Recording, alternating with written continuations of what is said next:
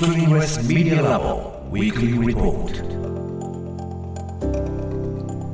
TBS ラジオが設立した音声メディアなどの可能性を追求する研究所スクリーンレスメディアラボ。毎週金曜日のこの時間はラボのリサーチフェローで情報社会学がご専門城西大学助教の塚越健司さんに最新の研究成果などを報告してもらいます。塚越さんどうぞよろしくお願いいたしまはいす、お願いします、お願いします。さて今日はどんな話題でしょうか？今日はですね、うん。実際の音ではなくて、はい。心の中の音とかですね実際には聞こえない音ということで、うん。リアルな音とはちょっと違うというものをちょっと違う角度から2つほどご紹介したいと思います。何？何？心の中の音。はい心のまあ中の、一言で言うと、まあ、内的発話とかっていう、まあ、あの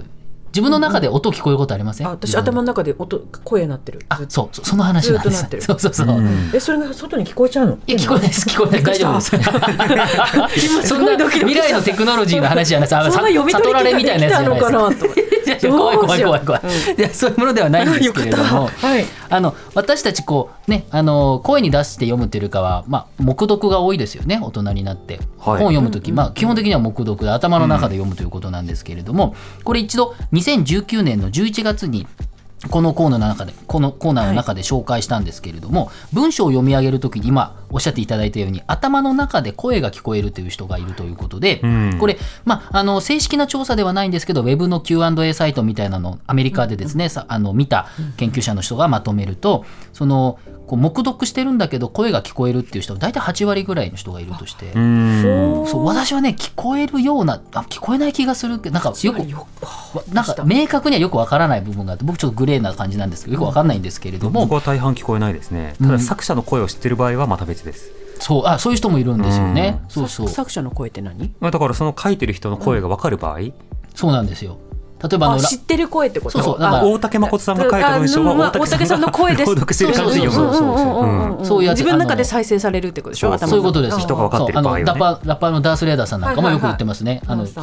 知り合いの本はその人の声が聞こえるって言うんですけど、あのまあいろいろいるということで、まあ、聞こえるという人が8割ぐらいいて正式調査じゃないですけれどもやっぱり今言ったような人の声が聞こえるとか中には BGM が頭に流れたりとか、まあ、いろんなバージョンがあるそうなんですけれども、うん。これについて、えーフランス国立科学研究センターの研究者を中心としたグループが2019年に論文書いてまして、まあ、頭の中で聞こえる声、まあ、内的発話、まあ、インナースピーチっていうふうに言ってですね、はい。まあ、要するに声は出ないけれども、まあ、自分の中でえー語りかけるような発話というふうにまあ定義しているわけですね。うん。でまあ一言で言っちゃうと、まあ、よくはまだわからないということがまあ正直なところなんですけれども、はいまあ、非常にこの論文かなり長くてですねいろんな論点含んでるんですけれども、うんまあ、ざっくりとお伝え、まあ、面白いところというか抽出しておお伝えするとですねやっぱりまだ確立してないんでいくつかあってそのあたこ心の中で声が出ていろいろ言ってるのはこう実際に発話する前の段階でいろいろまあ凝縮させている。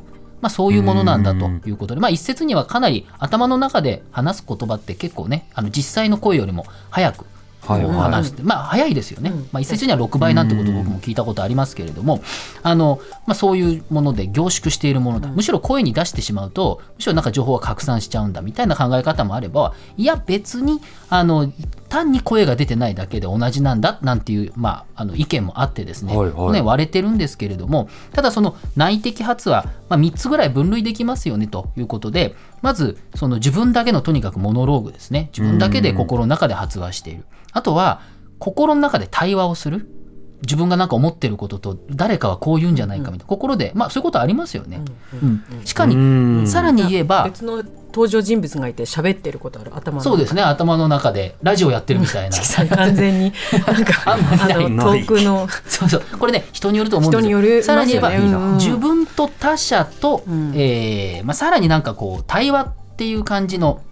ですねえー発話って、まあ、3人ぐらいとかね、で発話してるとかっていう、うんうんまあ、そういうのも含めてやったりとか、まあ、いろんなバージョンがあるんだということまではなんとなくあるし、まあ、そういうのをですねあのいくつかこう神経認知モデルっていうふうにして、はい。まあ、はい。いくつかのこの他にもいった論点あるんですけど、観点からこう内的発話まあ分類しようじゃないかといくつかモデル作ろうじゃないかなんてことでこの論文では提言しているんですけれどもただまあ全部が全部分かったわけではないかなというところなんですけれども、はいはいあの頭の中で声が聞こえるっていう現象を一つとっても実はかなりモデルを作るのは難しいということで今もねチキさんもねね。あるかなないかなとかわかんない。頭の中で考えてることをうん声というのかどうかっていうのは分からないわけですよ。僕も多分チキさんタイプですね、うん。ほとんど聞こえないですうん明確に心の中で自分に言い聞かせるっていうタイミングがあって、あー。まあそれは例えば目の前でその怪しい人にんうんが怪しいこと言ってるんだけど表面上は愛想よく振る舞わなきゃいけないって時にはいはいはい。この人怪しいこの人怪しいって心の中で言い聞かせる場合はうん。割とブツブツ言ってるかもしれませんが。そうなんですよね。だからまあ一つのモデルとしては面白いんだけれども必ずしもこれでっていうわけではまだないし、あとはその心の中の声っていうのが全く聞こえないっていう人もいますし、うん。あとはその、えっと、例えば視覚イメージでもアファンタジアっていうんですけれどもいわゆるこうイメージ、うん目つぶってこうイメ風景とかが全く出ないっていう人もいるんですよね。はい。あの人の顔が思い出せないっていう人もいたりとかするしこうそれはまあ視覚ですけれどもいろんなとにかくバージョンがあっていい悪いではなくてさまざまな領域があるということを、まあ、こういう論文一つしてもですねまだまだ人間課題というかわからないところがいっぱいあるなっていうことを、まあ、教えてくれるという意味ではですねなかなか面白い、研究なんだなというふうにだってこれ思うんですよね。計測が難しいもんね。難しい。うん、この人はこれぐらい心の中で発話しましたって言った時にそれをカウントする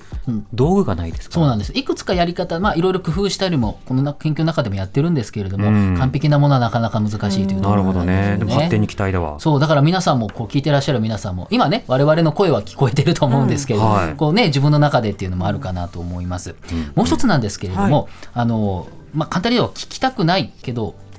音聞きたくない音ということで耳鳴りなんですね。うん耳鳴りは実際に聞こえてないけど聞こえたってことになるという、まあ、そういうことでして。うねん、たくさんいる。あのまあ、ある論文によるとですね世界の成人の10%から15%は耳鳴りを経験しているというふうに推定されるわけですけれども。そうなんですよね。みんなしてると思ってたう。ん。まあ、1回2回はね僕もありますけれども、うん。突然何の脈絡もなんか来るでしょ耳鳴りって。あのた単発的なキーンとかもあれば多少ありますね。多分寝るときにこの時間になるとなっちゃうんだよねって人もいあ定期的ないる。と思うしそうなんですよ。だからそれがあのなかなか大変というで。なんのかことで分かんないタイミングでなったりするから、うん、そうなんです。これがですね、えっと、今年の11月、本当ちょっと前にですね、ハーバード大学の医学部を中心とした研究グループがネイチャー誌に論文を発表してまして、まあ、そこでね、あのけその先行研究ということで10%、15%ぐらいの人が経験しているって言ってるんですけれども、あのすぐ収まればいいんですけれども、場合によっては半年以上慢性的に耳鳴りに悩まされて、まあ、まさに寝る時になったら音が聞こえるってことになると、ん。睡眠不足、不安を引き起こす、まあ、そういうものが重なってうつ病を引き起こしたりとかっていうことでクオリティオブライフをかなり下げてしまうという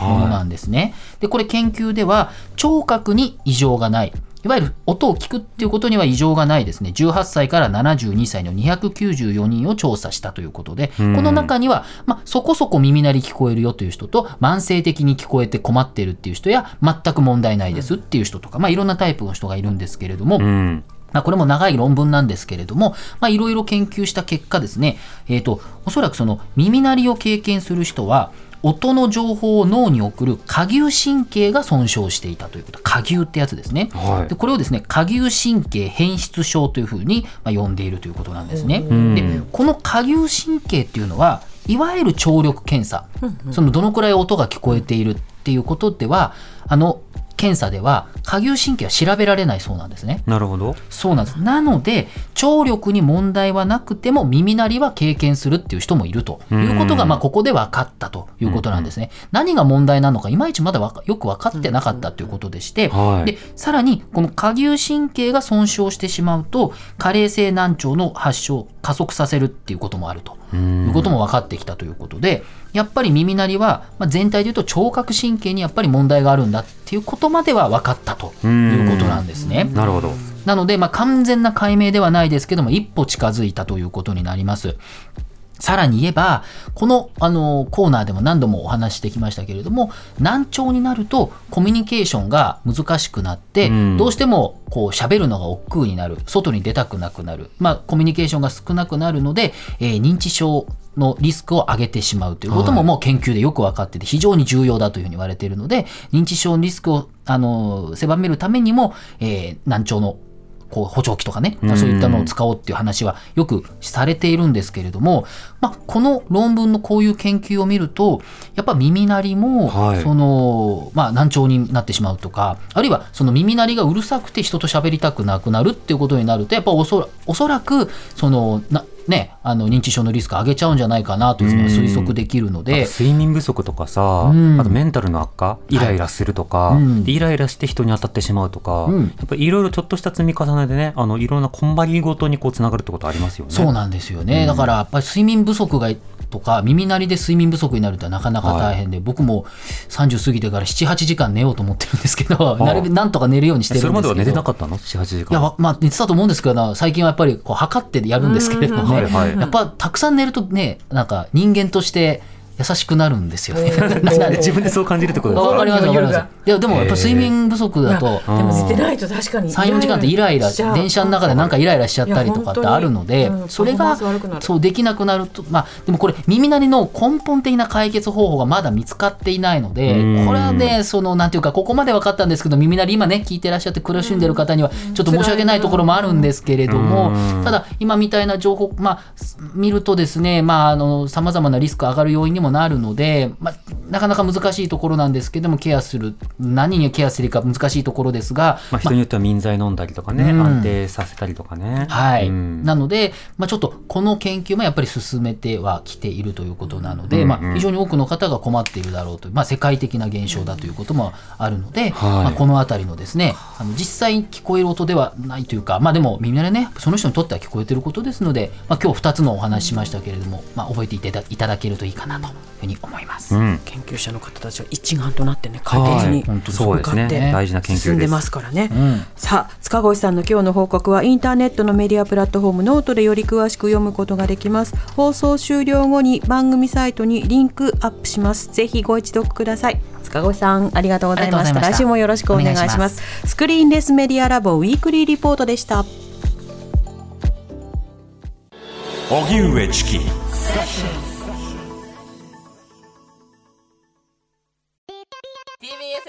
ッドキャストで配信中。ゼロプリラジオ聞くことできるパーソナリティは LGBTQ ハーフプラスサイズなどめちゃくちゃ個性的な4人組クリエイターユニット。午前0時のプリンセスです。ゼロプリラジオ。もう好きなもん食べな。好きなの何でも鍋に入れたら鍋なんだから。マクド鍋に入れちゃおう。そしたら全部鍋。おならが出ちゃったことを何て言いますか？プリグランスバズーカおしゃれではないよ。ゼロプリラジオ。笑ってるやんこんな感じになります笑い方海賊になります。おうち最後にこの CM 聞いてるみんなに一言。お前お前なんで言った？とにかく聞いてくださいゼロプリで検索ゼロプリラジオ毎週土曜午前0時に配信それではポッドキャストで会いましょうせーのほなまたゼロプリレディオ